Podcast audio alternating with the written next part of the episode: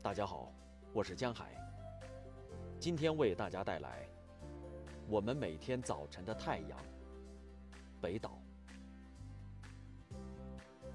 小草柔软的手臂托起太阳，不同肤色的人走向你，汇成光芒。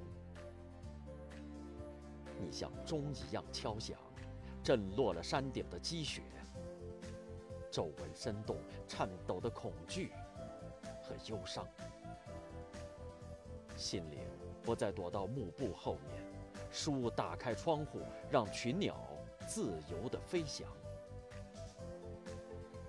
老树不再打鼾，不再用枯藤缠住孩子那灵活的小腿。少女们从沐浴中归来，拖曳着星星和辽阔的月光。每个人都有自己的名字，自己的声音，爱情和愿望。雾里在噩梦中的冰山，在早晨消融。从残留的夜色中，人们领走了各自的影子，